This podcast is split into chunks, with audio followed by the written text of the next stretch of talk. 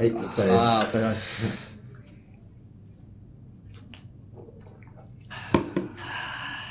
いや仕事の後の一杯は美味しいですね。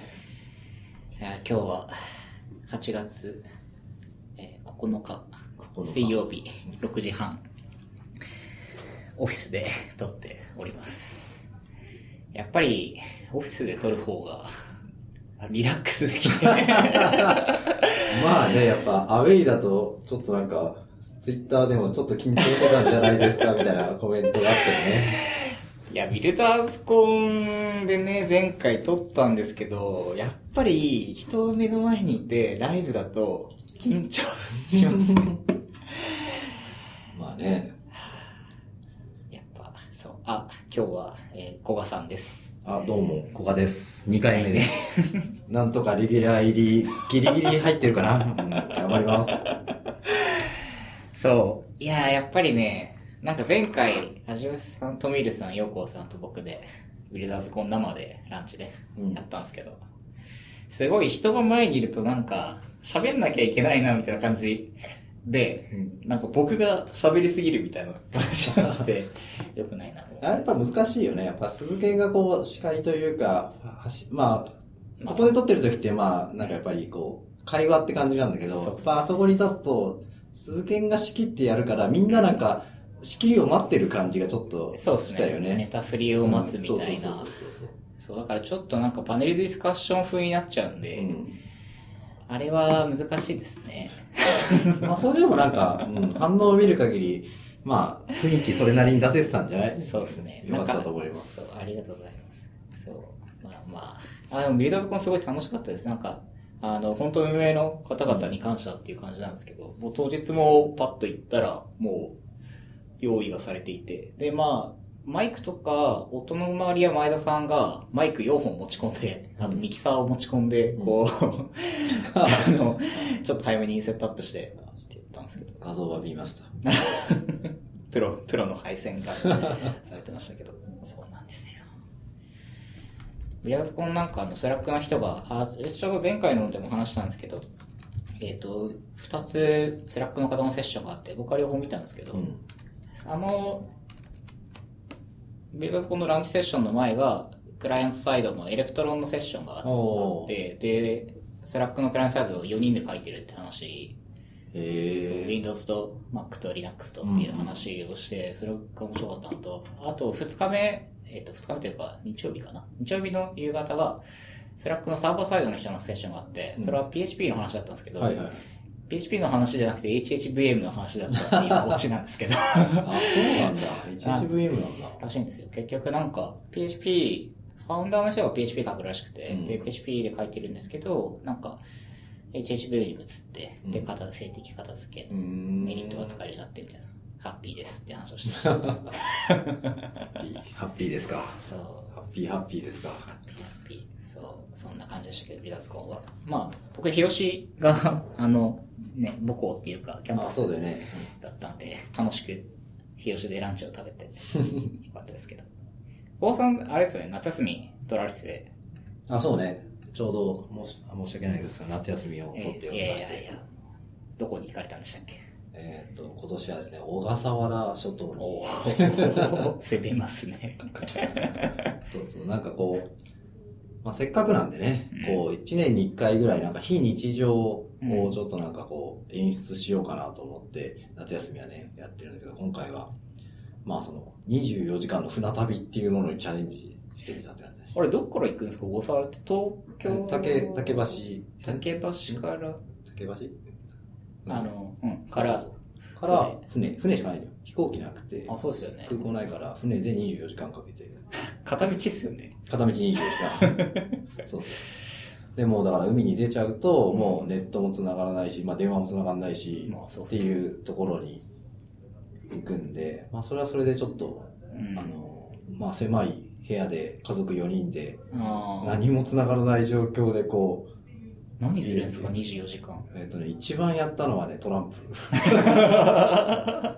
七並べとかすごい面白いね。ああ、まあ4人でやるとね。うん。そっか、ネット繋がらないと。そうそう。小笠原はね、あれなんだよね、あの、なんていうの？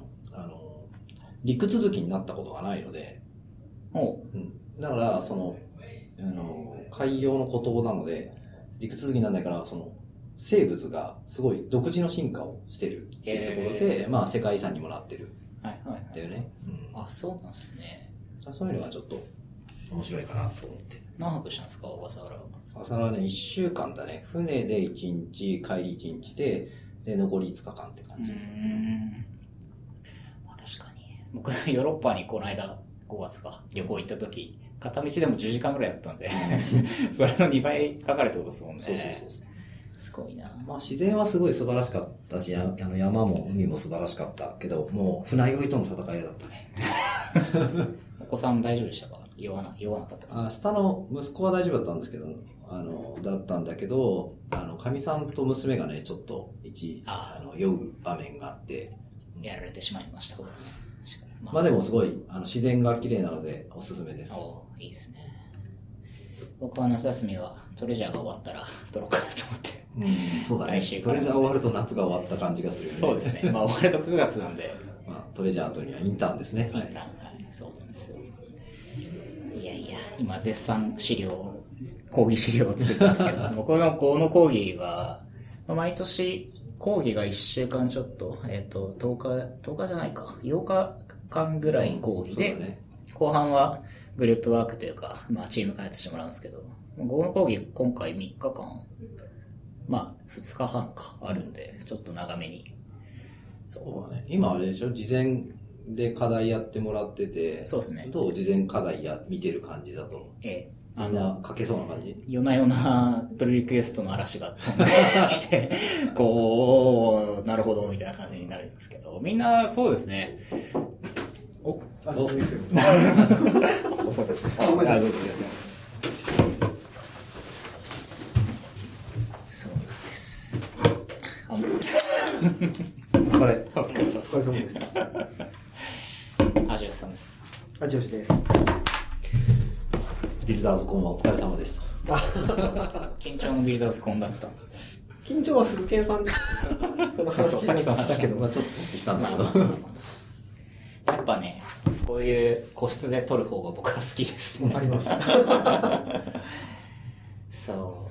小笠原に行った話をしてました。小笠原に行った話が終わって、今トレジャー講義の準備をしてる話をしたんですけど。はいそう。まあ今年、まあ去年に比べると、まあ去年合の講義やって、去年は初めてでしたけど、今年の子たちも自然課題、まあ、もうある問題を解いてくださいっていうのを2問出してるんですけど、まあ比較的やっぱ書けるか書けるなっていう感じですかね。去年より、なんか、自主的にテストを書いてくれる方が増えて僕は嬉しいですね。すごい。一応なんか発展課題みたいな感じにしてるんですけど、テストとか、うん HTTP サーバーのテストとかを書いてもらったりとか。だからちょっと今年は楽しみですね。そうだね。なんかやっぱり、あの、学生向けの、あの、問題みたいのも毎年、俺、あーそうっすよね CTO からの挑戦状みたいので出してるんだけど、はいはい。あの、そうだね。去年、今年にかけて、やっぱりそのテストを書いてくる子とか、テストに、あ、な書き慣れてるなって子がやっぱ増えたなっていうのと、あとは、なんか、あれだね、学生からすごい、いや、型が欲しいですとか、型があると便利ですよねっていう子が、すごい増えたなっていうのが、なんか実感としてああー。なんか型が欲しいっていう感覚は僕、業務でプログラムを書いてからついたんですよね。うんあの、本当に動けばいいみたいなところから始まって、本当に動けばいいっていうのだと、型がない方が本当に短く書けるので、めんどくさいなってずっと思ってたんですけど、やっぱそれがあるタイミングで変わったんですけど、なんか学生でそういう感じの子が増えるのは不思議な感じもしますけどね。る。そうね。うんなんだろうね。何が原因なんだろうね。あの、メジャーな言語の流行り、スタリでしょ。うんと、なんか、自分の歴史を見ても、C とか C++ とか Java とか書いてた時は、型なしにどうやってプログラム書くんだよって思って。確か あと当時はパールとか書くとなんか、プログラマーとしての人格が劣化するみたいなぐらいのことを思ってたんでに。すそんな、そんな時代があった。あったんです。えと思ってたんだけど、なんかね、その、いつ頃からかな、にウェブ企業がその LL 書いて使ってるみたいな感じなので、なんとなく PHP とかが流行ったり、はい。RLB が流行ったり、R っていう、パールは流行ったってことでもないけど、うん。まあ、 mixi とかはてなとかが Perl だったからとかね、うなんとなくその、だから2005年ぐらいから2015年ぐらいまですごい LL 全盛期だったっぽさがん。あるけど、なので昨今、また型がっていうのって、あのーまあ、 Scala とか Go とかが流行ってるからじゃないかなと。あと Swift とかね。まあそういう人もそうですよね。まあ確かにな。まあそうだね。だから学生が最初に、あの、なんか、プログラム書きたいと思った時にアプリ作ろうってなったら、んだから、 Objective-C とか Swift とか、うんまあ Java とか Kotlin とかってなると、まあ型があるのがまあそうですね。当たり前ですよねから入ってくると、型のない言語に行った時に型が欲しくなるのかなとかって、ちょっと思ったりとか。不安になるんでしょうね。なんかそう、 builderscon の Slack の PHP、PHP のセッションで、なんか、あの、サプライズと、サプライズタイプコンバージョンだって話をしてて、それが面白くて、サプライズって言うんだみたいな、あの、日本語で言うとびっくり型変換です PHP の話をしてて、みんなでびっくり型変換ってなんだよみたいな話をしたんですけど、まあそういうことですよね。そう。岡さんって業務で言語ってどんなの使ってたんですか？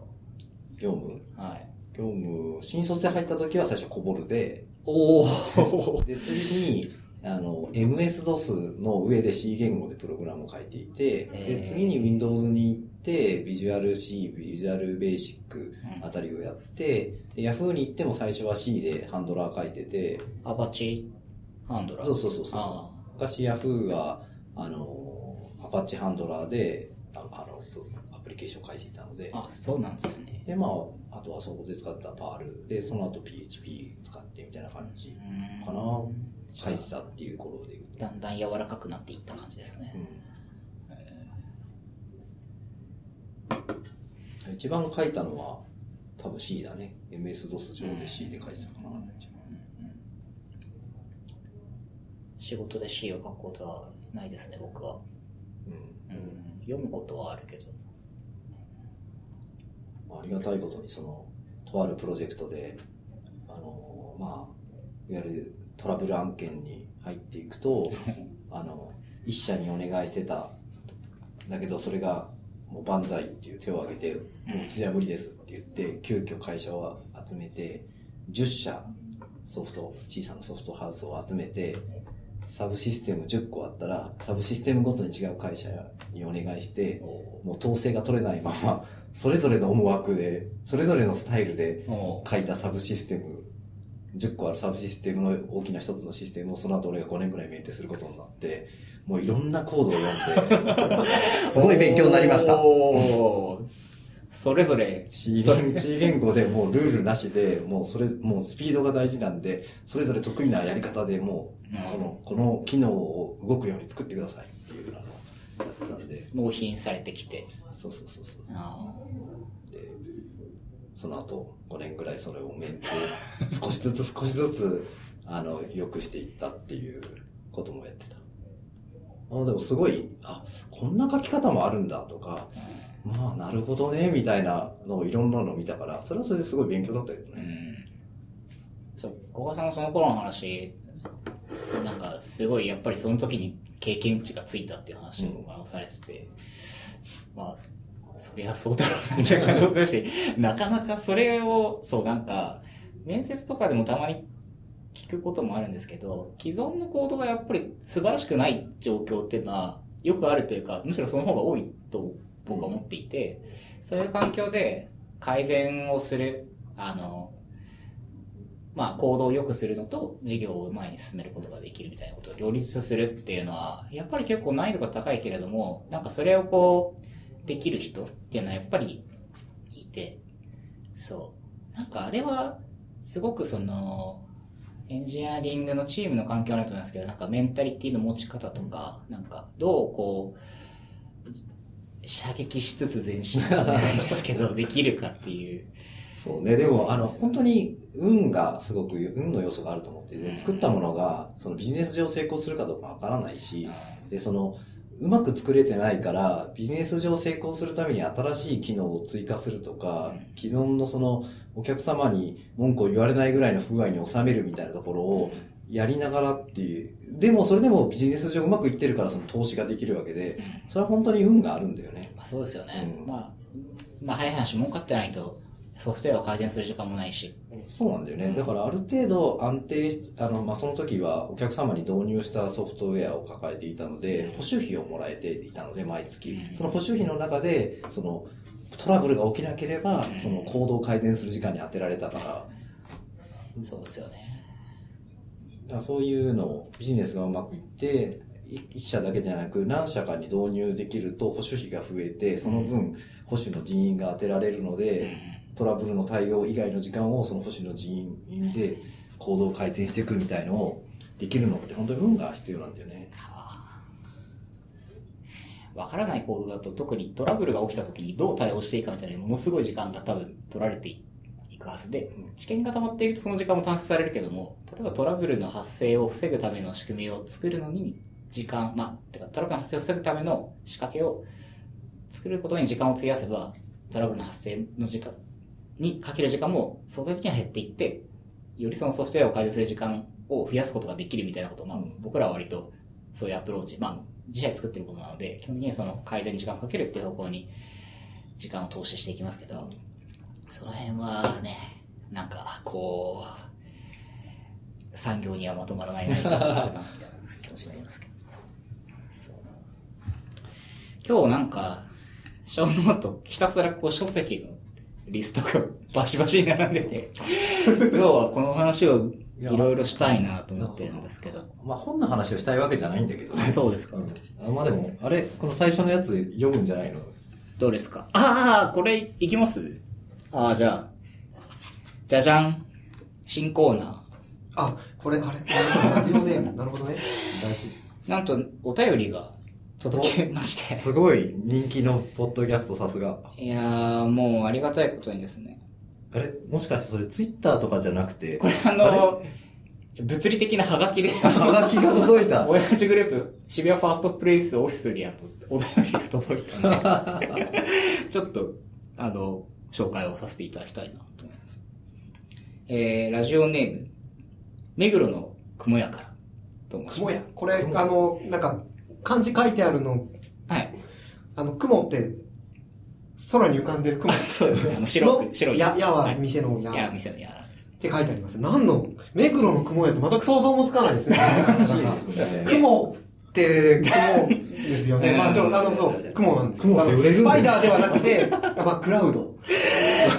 まあ、スパイダーでは、そっちの雲雲。です。何を売ってるんですかね？不思議ですね。不思議ですね。こんにちは。いつも明日 F 楽しく拝聴しています。ありがとうございます。質問です。ボヤージュグループのカルチャーがクルーの皆さんの活動にどのように結びついているか教えてください。質問の背景といたしまして、日頃クルーの皆さんと会話する際、どなたも楽しそうに仕事をしている印象を持ちます。ソウル、クリードに加え、技術力評価会などの制度面もあると思いますが、VG クルーにとってカルチャーは日々の活動にどのような影響を与えますでしょうか？はい。非常にこう、内部の事情に通じていらっしゃる方なんじゃないかっていうのを、まあ、せっかく小川さんいらっしゃってるんで、どうなんでしょどうなんでしょうね。うん。でもなんかその、あの、カルチャーを大事にするっていうか、いいカルチャーの会社にしたいっていう思いはあるんですけども、まあその、カルチャーはお反面押し付けるものではないっていうのも思っていて、押し付けたカルチャーはカルチャーじゃないから、じゃあその、いいカルチャーを持つにはどうしたらいいんだろうねっていうのはまあ結構、う。うん。あの真面目な話としてなんか考えたりとか、あの話し合ったりとかしてて、まあでも、うんそうね、日々の何気ない、あの、その、話であるとか、態度であるとか、その、何、何か起こった時にそれいいねっていうことだったり、まあそういうのの積み重ねだよねっていうような。ものが、まあ、カルチャーなので、結局そのカルチャーがどう結びつくかっていうよりは、そういう何にいいねなのか、何かをやった時にどう反応するかが結局仕事に結びつくよねっていうことかなとは思ってる。これなんか久々に、そう、今日ちょうどなんか、ショーンといろいろ買ってあったんで、そのピクサーの、ピクサー流想像する力の本うん。がショーンに載ってるんですけど、これ、なんか久々にちょっと読み返して、これ僕も好きな本で、なんかこの本の中にすごいなんか、いや、カルチャーが結局一番大事じゃんみたいな話が書いてあって、うんなんか結局それで決まるよね、物事みたいなこと書いてあって、そうね決まりを作っても、まあカルチャーで決まるよね、みたいな。なんかそうしかも細かいチームのカルチャーっていうのは結局そこで醸成されていくみたいな話もあって、会社単位で文化を作るって結構難しくて、なんか、いやそれこそ、まあ早くリリースしようよとか、なんか、まあデータ見て決めていこうよとか、なんか、そういうものをありながらも、カルチャーってもうちょっとなんか、なんかこう、言葉にしづらいものがすごいたくさんあって、そう。うん。文化を大切にしてますって多分みんな言うと思うんですけど。なんかを大切、まあ、大切にするっていうのがおかしく、おかしいというか、ちょっと違うかなと思って、まあ、いいカルチャーの会社でありたいなっていうイメージかな。うん。そうっすよね。難しいですね。難しいですね。難しいですねっていう話になっちゃいました。そう、すごいね。いや、なんか、この、本書きすごいありがたかった、ありがたかったので、いつ読もうかなと思ったんですけど、すごいネタが、真面目なネタだったんで、すごいこう、なんか、真摯に話すないと思って。いや、でもこれ、なんかね、どうなんだろうな。どうその、カルチャーを作るトップダウンではないんだけどう、ん。なんか、それってこうす、いや、トップダウン的にもなる時があるというか、だからフラクトっていうのを開発しているチームにもまあ一種の文化がカルチャーがあるんですけどあれ最初からああだったわけでは全くなくて最初はすごい今とものすごく異なるカルチャーだったんですあそうなんですね。ね変わっていったんですかなんか。うーん。まあなのでやっぱそれはあれをさ最初に設計してた時してた時の事業責任者あの人のーカラーがカラーが。あったんだけど、まあ、その人いなくなって、明示的にそうではないけど、なんか、私がそれっぽくリードエンジニアみたいになってから、すごくお前ら寄りに変えていったん ですけど、まあでも劇的に変わったというか、その当時のこと知ってる人も柳田さんぐらいしかいないので、あいやー、すごいと思う。でもあとそ、そのなんか、それも鈴研川さん体制になってからも、それはそれでまた、あーの、またカルチャーが変わっていったんで、やっぱりあれはね、人が、そこにいる人たちが作り上げるものだだから、俺も思うんだけど、その、何かを、をが起こった時とか、誰かが何かをした時の対する反応って、やっぱり、その中に影響力の大きい人っていうのがいて、うんやっぱりみみんなからリスペクトされているとか、まあ、そういう人の反応っていうのが、やっぱりその、みんなの価値観を結構作っていくなと思うんだよね。そうっすよね。まあ、やっぱりそこはフラクトだとアジョスさんあったんですよね。僕が入った時もやっぱりそうで、そうなんですよね。そう、なんか、この目黒の雲屋さんの質問は実は3問あって、話はまだ続くんですけど、個人、質問に、個人の視点では採用がポイントだと思いますが、どのようなプロセスを経てクルーは生まれるのでしょうか？すごい、こう、この話を予期してたんじゃないかってわかりますけど、結局その、だから人がベースなんて話になると、採用の仕方ってすごく大事で、そうね。そう僕はなんか面接をするときとかはすごく、まあ、もちろんスキルを見ますが、なあ、やっぱりなんか今、隣に座るイメージがあるかみたいなことをすごくうん。重視していそれはいいね。そう、そこはなんかやっぱり、あの、やっぱり採用ってマッチングなので、なんか、お互いに気持ちよく働ける人たちと一緒に働ける、んなんていうんですかのがべ、僕はベストだなと思っていて。なんでそこは絶対ブラサインにしてるんですけど、そそうね、そこで言うと、あの、まあ、俺もそう思ったし、この会社は結構そうだなと思ったやっぱりその、あの、急がないんだよね。あの、実はステップ多いんですよ、うちの会社って面接の。現場はいの、エンジニアだったら現場のエンジニア、次その事業責任者、えっ、と、人事部長、人事担当役員、CTO、社長、うん CEO っていうふうに、結構ステップあるんだよね。で、誰かがやっぱり首ひねったら、あの、そこでなしになるし、そこで首ひねったんだけど、やっぱりちょっともう一回うん見てもらえますかとかっていうところもうん、こういうところやっぱ気になったんですよっていうところは、結構やるっていうところは大事かなと思うし。そうですね。うんそうですね。うん。っていうところと、俺がね、やっぱね、あの、入った時は、あの、エンジニアの採用面接ってあんまり横での共有してなかったんで、そこはやろうかなとか思って、うん俺が多分一番最初にここ来て、横断的にやった仕事って多分採用面接、エンジニアの採用面接の目線合わせだったんで。あ、そうなんですね。2010 2010年10年。うんうんで、同席して、で、あの、質問とかを後で振り返りして、で、今なんでこうさっきこういう質問したんだっけ？って、で、こういうところを聞きたかったんだよね？って、多分こういうところやっぱ大事にしたいポイントだよね？って言って、それを他の部署とも同席してこうなのとかって言って、テキストで一回一枚紙にまとめて、うん。俺が同席した感じだと今度こういうところをみんな聞いてたし、こういうところを大事にしたいと思っていて、こういう質問いいよね？みたいなのを書いたんだよね。多分、横断的な仕事したのが、多分俺が、俺が最初にこの会社来てやったのがそれかな。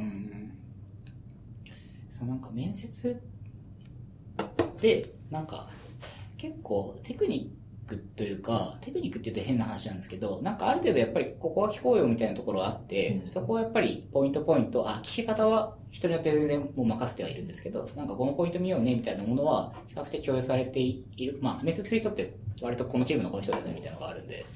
そう。そこはなんか僕の感覚だとあんまりほとんどブレがないかなと。まあ、あとはやっぱり、あの、うちの場合はやっぱり実力評価会っていうのをやって、あの、他の部署の人とペアで評価者やるじゃん。で、評価者ってその、評価される人の、あの、この人がどれぐらい実力があるかっていう引き出す質問っていうのがすごい、うんまあ大変だけど、まあやりがいのあるところでやっていく中で、で、その後目線合わせとかもするじゃん。それを何回かやってる人って、面接うまいんですよ、やっぱり。うん基本的に。うちの評価会の評価者が面接官として立つんで、大体。まあ他よりは結構慣れてるはず。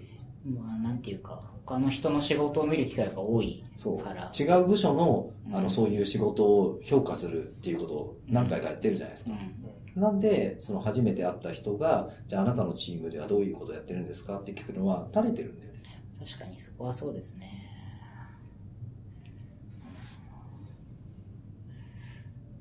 いや、なんか最初に、さ 最初にうん。面接官側をやった時のこととか覚えてます？まあ、すごい昔ですよ、高3とか多分もう。最初に会った時何か、週どうだっけな？いや、もう僕は最初に面接するときはすごい緊張して、うん緊張してっていうか、なんかバイトの面接とかはあれなんですけど、ソフトウェアエンジニアを、プロのソフトウェアエンジニアを相手に面接する、うんうん。初めての時って結構ドキドキしてて、でも自分は面接官だから、こうなんか、ちょっとしっかりしっかりして、こうなんかして、こう、ピシッとこう、してこういろいろ調べて、うん。みんなほ、でもあの時ってやっぱり他の人がどう面接やってるかとかあんまり知らないんで、うん。まあ、同席させてもらってっていうところから始めるようはするんですけど、そう。だからなんかこういろんな人のやり方を僕も、まあ、真似してっていうか、うん。こうメモして、でそう、そのメモしたやつは僕 Google Docs で社員に公開してるんですけど、ああれね。そう、パターンを見てとか、そう。でもだからその、あの、基本的にはペアで出るっていう方がいいよね。うん、そうですね。僕は今一人でやることが多いんですけど、1対1で。うんうん。まあ最初はやっぱりそうですね。そう。なんか全然、やっぱり人によって全然スタンス違って、例えばアジオさんとかすごい面白く、面白いって言ったら怒られるんですけど、やっぱりアジオさんのやり方と、まあ他の、うんメンバーのやり方も違いますし、え、どどう、どう面白い？なんか、あ私はそんなに他の人の面接プロセスをなんて言うんでしょうないんか、あー、そうか。うーんと、そうですね。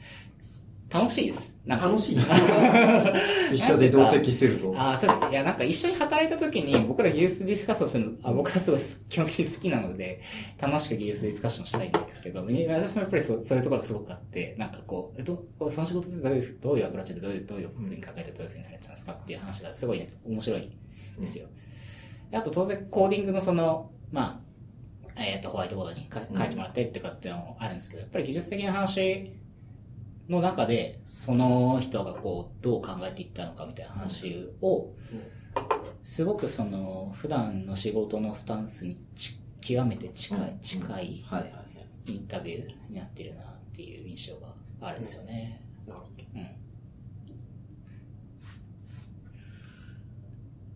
うん。ど。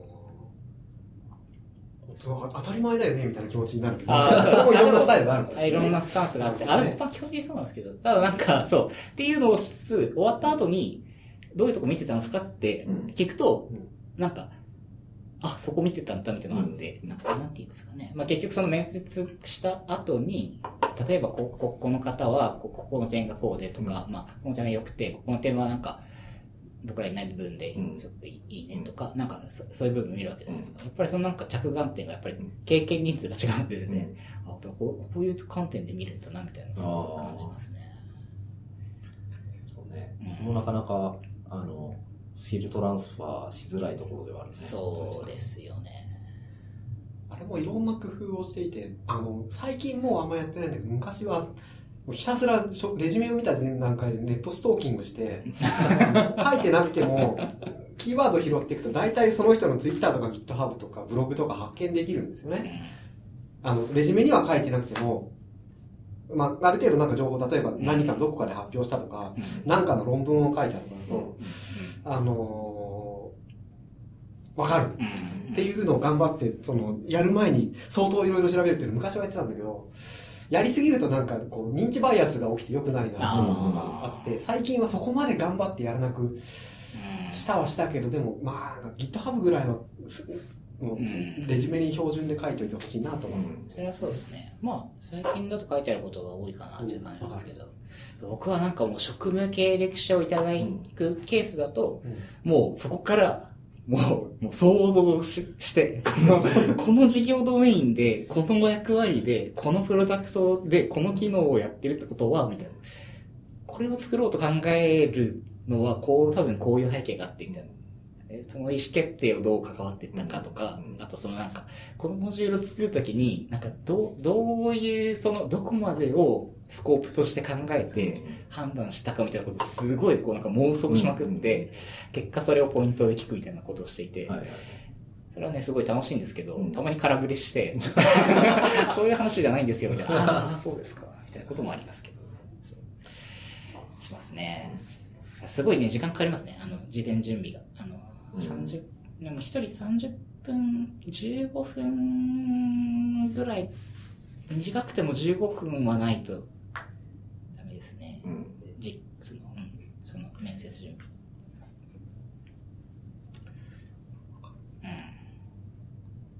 うん。まあ、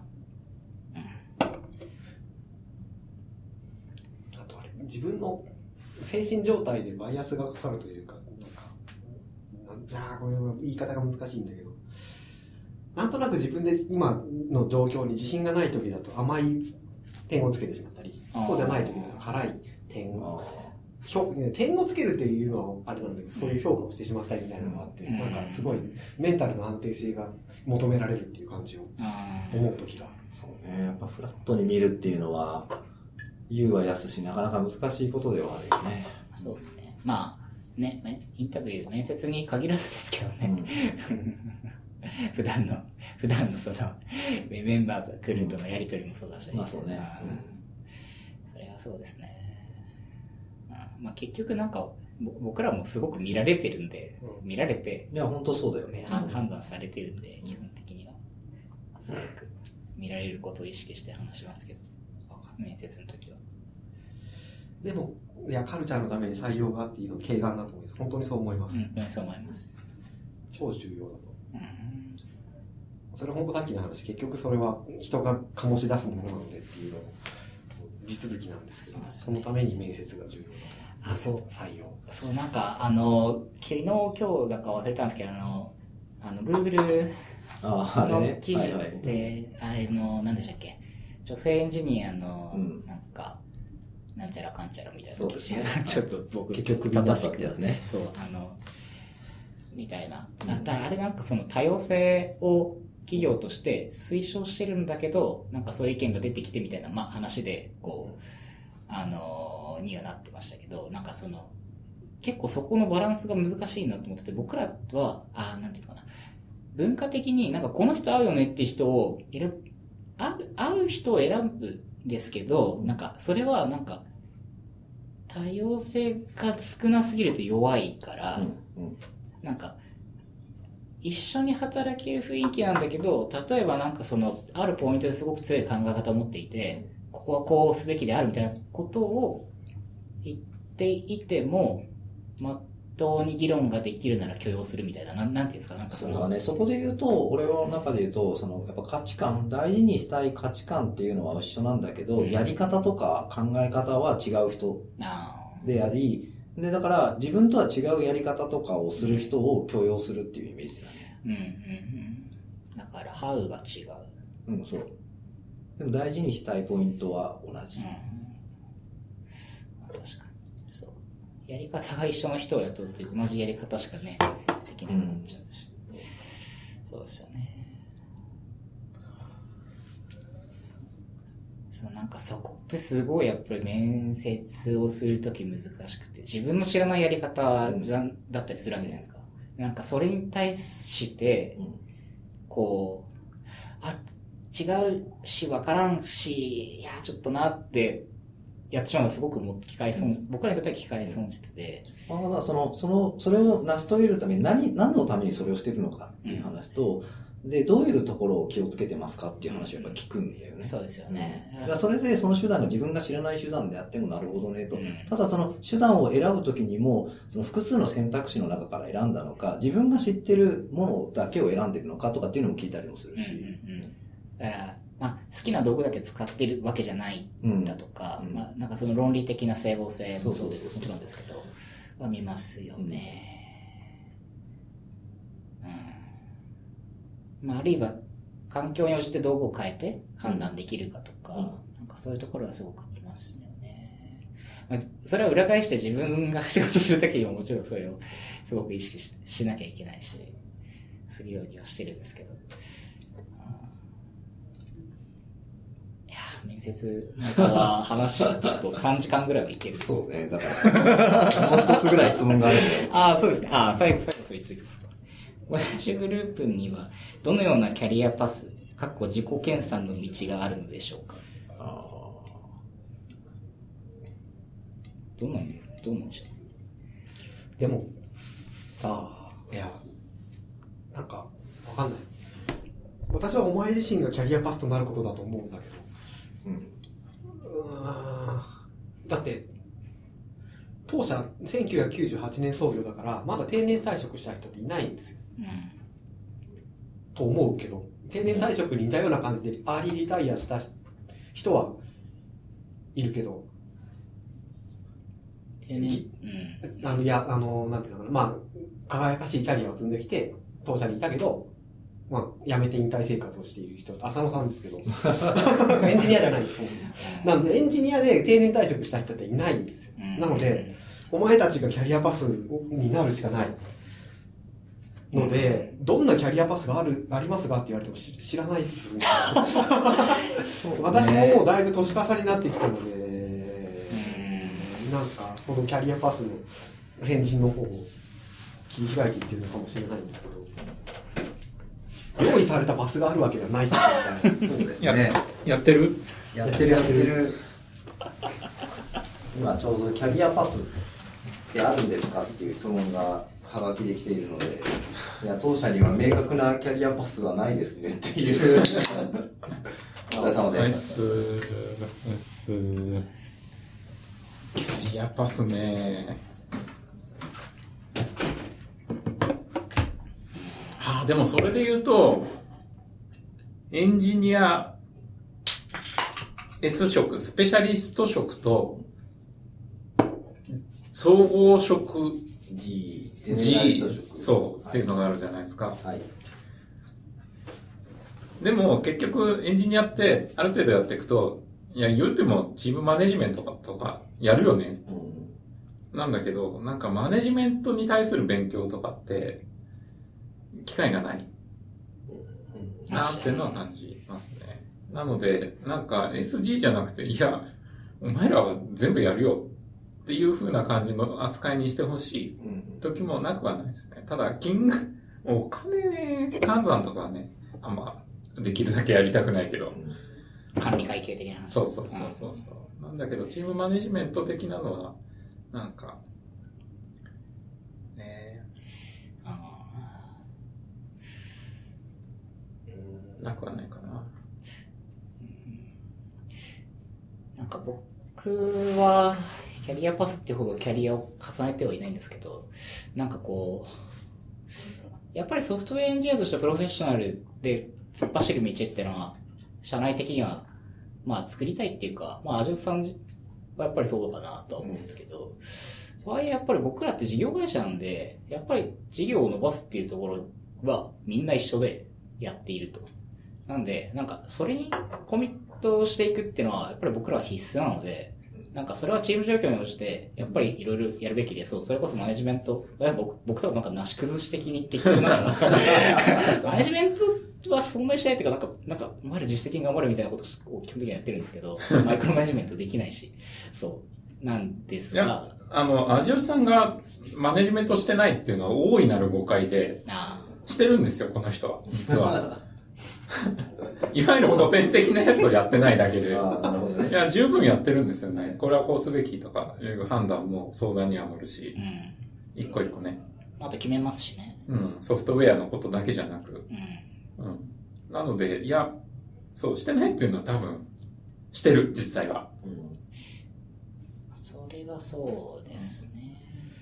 そのなんかスタイルがある話で、うん。あの、なんか、えっと、有能無能勤勉、勤勉階段のクワドラントみたいな話っぽさがあって、あの、私は面倒いことはしたくないので、あ、そう、有能かどうかは僕わかんないんですけど、有能であればいいなと思うのと、勤勉か怠惰で言えば怠惰なので、なるべく自分が楽をできる方向にチームを持っていこうとすると、まあ、あの、クワドラントでそ、私がそこであるといいなと思う怠惰で有能な人っていうのは、うん置いとくと、みんな頑張らなくてもよ良いように作り変えていく。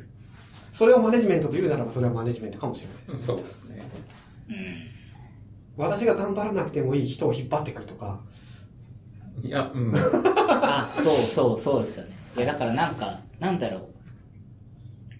やっぱり採用みたいなこと、人を増やす、チームを育てるみたいなところは、やっぱり自分にも返ってくるし、からやるみたいななんか、力学が僕の中にはあって、それはマネージャーかってるとよくわかんないんですけど、そう。とかね。だからなんか、まあ、事業の成長に必要、エンジニアリングを作る、あープロダクトを強くするために必要なことだったら、やる。まあまあ、やるっていう決定をしてるんで、僕の中では。なんか、わまあ。それも、それ、それもそれでマネジメントですかね。わかんないけど。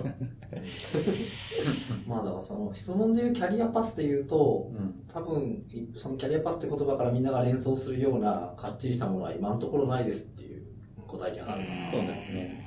ただ、その、大事にしたいのは、その、キキャリアについて一緒に考えるっていう姿勢は、あの、会社として持ってるとは思ってます。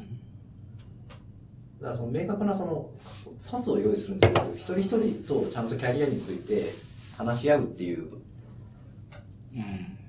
姿勢をちゃんと会社として持ち続けるっていうところかな、今は。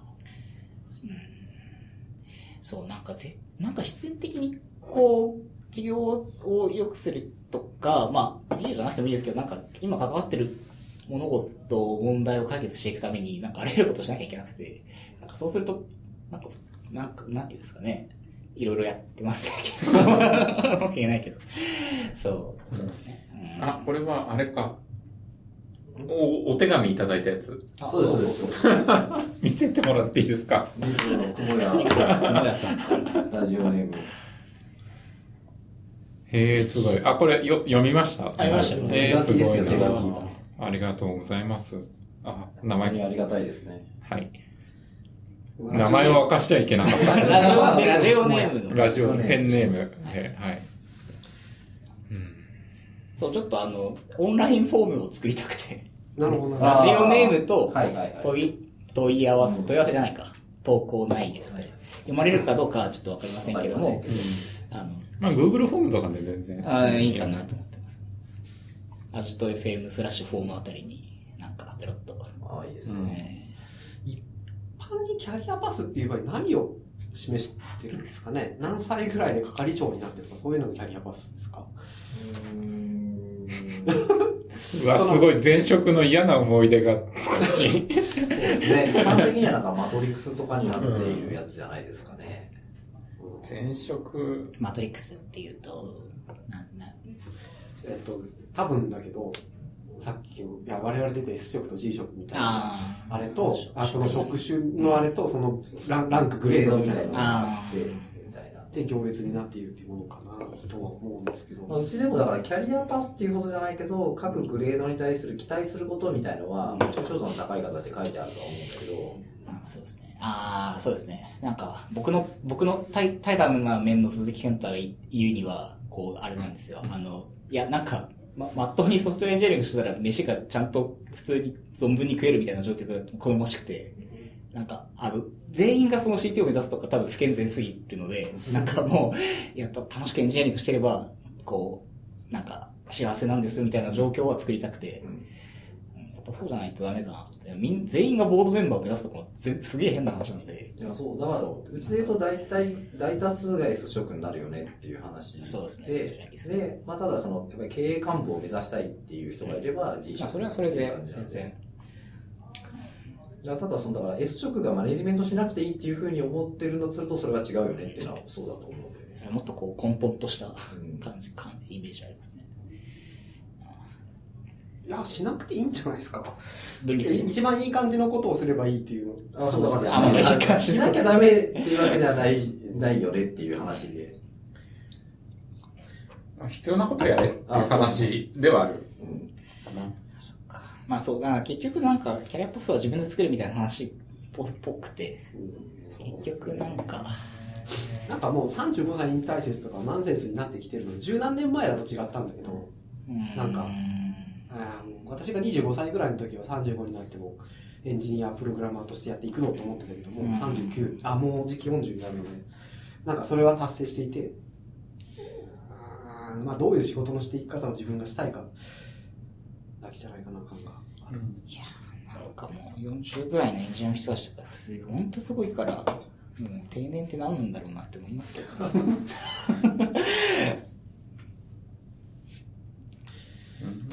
ャリア、キャリアでいう自己研鑽の道があるかっていう、あの、目黒の雲屋さんのご質問だったと思うんですけど、あれですね、業務時間外に勉強すべきかどうかの話あですかね、これってもしかして。界隈で話題界隈で話題になった。どうですか、大谷さん、そのあたりは？えー、適当にすりゃいいじゃん。Google の20%ルールは死んだって話とか、ね。いやそれ死んだって話は誰にも伝わらないと思う。どういうことなんですか死んだって。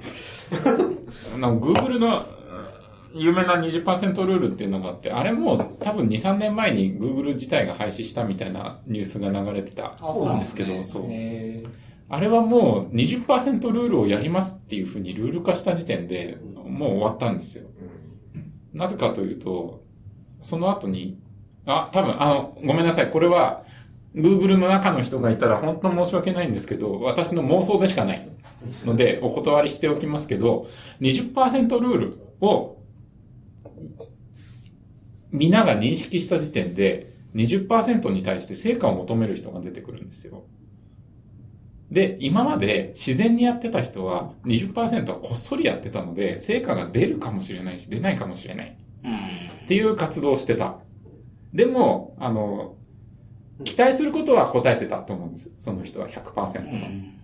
で、プラス20%なんか夢があることが、プラスアルファでできてる、すごい優秀な人たちが割と 20, 2割使ったら、意外といいことやるよね。っていうので、20%ルールっていうのを、これいいパターンなんじゃないのっていうふうにやったと思うんだけど、それをやった瞬間、あの、人々が認識した瞬間に、20%やってるんだから、お前らは20%分の成果をプラスされますよねっていう風な期待をすると、いや、そんなことできるわけないじゃん。そもそも。っていうので、20%ルール、うん、期待できないよねって言って、あれは廃止したっていうのは、すごく正しい。が実はこれって20%ルールというルールが廃止されただけで、中の人たちは実際多分あんまやること変わってないと思うんですよね。うん。やってるやつはなんか、業務時間中に適当にやってるし。なので、あの、業務時間外に勉強すべきかどうかの話で言うと、あの、業務時間中って言われるやつでも、いろいろやれば、勝手にやればいいと思いますっていうのが、私の見解なんですけどね。20なんか、あ、それこそ僕はあの、えー Google の社内の話とかは全然知らないので、あれですけど、20%がルール化されると、20%しか、普段の仕事違うことできないのかな、みたいな気持ちは。なんか割と僕とかなんか気がついたら急になんかあれ、あれやろうかなとか言ってなんか、一週間くらいなんか新しいもの作り始めて、あ、できましたみたいなことをやったりするんですけど、うんそうすると、あと残りの月で言うと3週間分ぐらいは、真面目に仕事、真面目、真面目にしない。た だ全部真面目なんですけど、そうですね。なんかその、そう、うん。なんかみたいな。まあ、あの、わかるわかる。わかるっていうか、なんか、そうですよね。明文化したら死ぬっていうのもね、なんか面白いですよね。あ Ruby 会話だと名前重要で名前付けをすることによって人々の意識に上がり議論の対象にできる。みたいなのが割といいプラクティスとして紹介されるんだけど、逆に名前を付けることによって人々が意識をしてしまい、まあそのものが潰れちゃう。まあ制約制約になるかもしれないし、まあ、うん肩こりって言った瞬間に肩こりという病気が生まれたっていう。ああ、同じような気がする。か、20%ルールに関しては、焼肉って言った瞬間にお腹すくのと一緒だ。20%ルールに関しては、ごめんなさい。話していいですか ?10% ルールについては多分それは文化だったはずで、うん。文化だったものをルールにしすると、ちょっと変になるみたいな話かな、みたいなそれはね、話してそうあって、てう、ちもなんかいろいろ、あの、なんかルールにしてくださいっていうようなことが言われるんだけど、まあ、できるだけやりたくないっていつも言ってるんでね、俺は。それ決まりを作らないようにする。そうね。決まりは少ない方がいいと思う。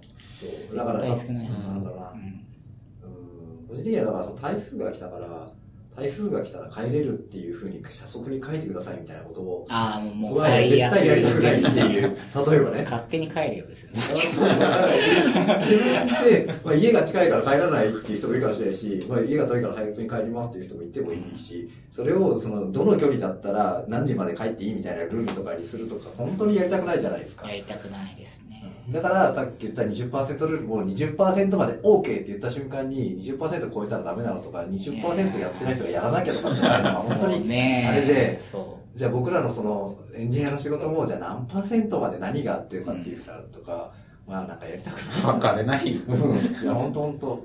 ツイッター見てますよねって言われたら見てますっていう話じゃないですか。あ、なんか、ツイッター見るのは、なんだっけ、なんか今日も Slack でなんかいろいろ話しましたけど、ボ V 社、 VOYAGE GROUP の人はツイッターを見るともう仕事っぽいって言ってまあ仕事。仕事ですよね。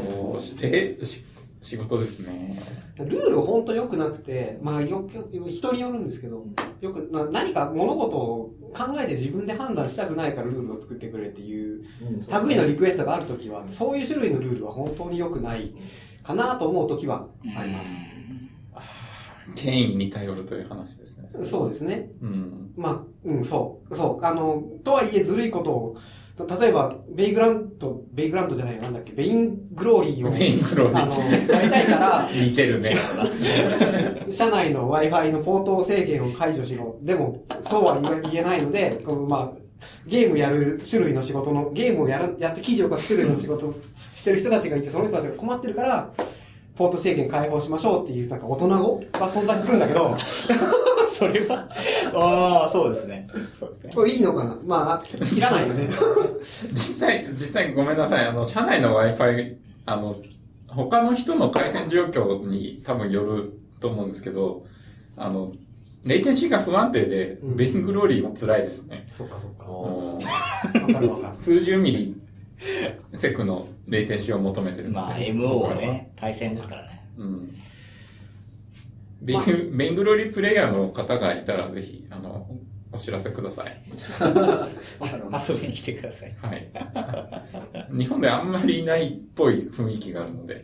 そうなんですね。ただ世界的に iOS、アンドロイドもあるのか。ありますねスマートフォンの、あの、モーバーのジャンルでは割と多分メジャーだと思うので、遊びましょなんで？でうちはルールの話戻すと。はい。私が知ってるお前らってルールの制定をすごい嫌がる。はい。そんな、だって万能のルール作れないじゃん。しかもそう、ルールとして制定されると、その、境界値テストをしたがるし。まあ、当然我々はね、そういう条件があったら、修正なんだ。どこまでは OK っていうのを確かめたくなるし、いろいろな手段で境界値テストを始める。そう。ギリギリのところを踏んでみたり、ここはセーフだよね。この文言には全く触れていないとかいうことを始めるから、本当作りたくない。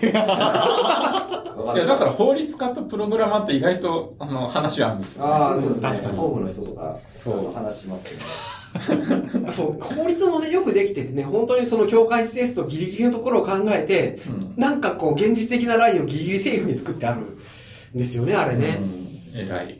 すごいと思う。ただ、なんかそういう、あの、法律文言を読み解く、この法律では何を禁止して何はセーフって言ってるかっていうのを読み解くセンスを身につけると、そうじゃない人と話が成立しなくなる かもしれないって思う時があるかな。あの、なんかこう、例えば私の奥さんみたいな人と、ギリギリこ、この、この文言は何を言っているのかっていうのを、すごくギリギリの逃げのことを言うと、あの時こう言ってたじゃないみたいなこと言われる時があって、いや、なんか、ごめんなさい。話が抽象的すぎてよくわからないので、あの、提案としては二つあって、はい。あの、うん。その話はやめるか、もっと具体的に聞くしかないですね。やめましょう。やめようか。あ 具体的に聞いたらなんか地獄になるな。ちょうど面白かったけど、今日ももうそろそろ1時間経とうとしていマジすいません。短いな申し訳ない。短いが来て15分くらいですかね、小沢さん。まあでもなんかその、ルええールは、まあできるだけ作りたくなくて、まあ最初の話で文化の話だったんだけど、なんかその、なんとなく空気感とか、ルールなしでいきたいなっていうのは、すごくある。まあ、モラルと良識に任せる。あ、でも結構あの、青柳さん、うんあの、コーポレあのねえーカルチャー、CCO チーフカルチャーオフィサー。の青柳さんは割とルールいらないよね、みたいなのが結構通じる人で。あ、確かにカルチャーオフィサうんーですよね。なんか、まあ俺もだから、青木さんと話してて、まあそういううん。話をすごくしてて。あの人本当ね、あの目がキラキキラキラしてるんですよ。あの、話す機会がある人はぜひ、目のキラキラ具合を、あの、味わっていただきたいんですけど。はい。じゃあ、はい。今日は、そろそろ代々に行かないといけない。ほんと小ノート。あのね、もう、アジオスさんと大谷さん来た時点で諦める。小ノートをこなすの。今日一応ですね、小笠原の話はしました次次回に向けてですね、ま 今だ日はですね、ソフトウェア開発と経営の話をちょっとしたいなと思って小ノート書いてきたんだけど、まあなんか、はい。痛い。今日は次回のお楽しみに次回のお楽しみに これいつ話せるのかな。はい。じゃあ優、先度がいつまで経っても一番上に上がんないって上がらないやつですね。いつでも話せるから。だってこれ、 show no te 一番上のやつだけで終わりましたよね。一応、小笠原の話もちょっとしたんだけど。はい。じゃあ今日の、えー、今日のエピソードは、えっ、と、 ajitofm、えー、スラッシュ8でお聞きいただけます。えー、iTunes からもダウンロードできますので、そちらもよろしくお願いします。いつも思う、いつも思うんだけどさ、はい。今、8でごお聞きいただけますってこれ言うけど、はい。これを聞いてる人は8でお聞きしてる人だよね。小ノートが見れるんですよ。ちょっとよくわかんない8に、に聞きながら、あ、でも確かにもう聞こうってるんで、わかります。うん最初に言う人もすでに聞いてるんで、そうだよね。一応慣習的に言ってるあ、ああ、なるほど。なるほど。えー、今日は、えー、小賀さん、味吉さん、大谷さんでした。そ、そのルールはた、た、正しいんですかね？これもルール廃止の機運だ。ありがとうございました。ありがとうございました。ありがとうございました。